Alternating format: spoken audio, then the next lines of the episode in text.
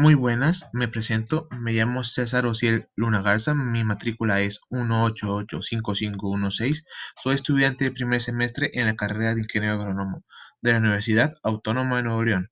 Este podcast es parte de mi evaluación en la materia de cultura de paz. Hoy hablaremos sobre la irenología. Bueno, entonces, ¿qué es la irenología? Bueno, en sí, en pocas palabras, es la ciencia que estudia la paz. Pero, ¿de dónde surge la necesidad del hombre por estudiar un tema que a simple vista es tan sencillo? Bueno, por desgracia realmente no lo es, pues la forma de ver la paz es diferente entre las culturas occidentales y orientales así como hay dos tipos principales de la paz, la paz negativa y la paz positiva. Las investigaciones en torno al tema de la paz surgieron de la necesidad en encontrar un equivalente moral y científico a la guerra, pues la importancia y concepto de la paz cambió después de los dos grandes conflictos bélicos, la Primera y Segunda Guerra Mundial, y del potencial holocausto nuclear de la Guerra Fría, por lo cual comienza a fraguarse una teoría de la paz mucho más profunda, coherente y compleja.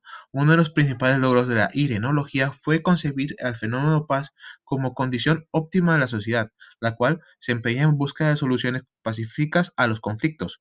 La irenología vincula los métodos alternativos para transformación pacífica de conflictos con la paz, en especial la mediación, la cual consideramos una de las vías más óptimas para el fortalecimiento de la cultura de la paz, porque auxilia a fundar un entorno pacífico y ayuda a transformar los conflictos en ideas, fomenta el diálogo, la empatía, la solidaridad, la no violencia, la comprensión, la integración, la creatividad, la participación y el consenso.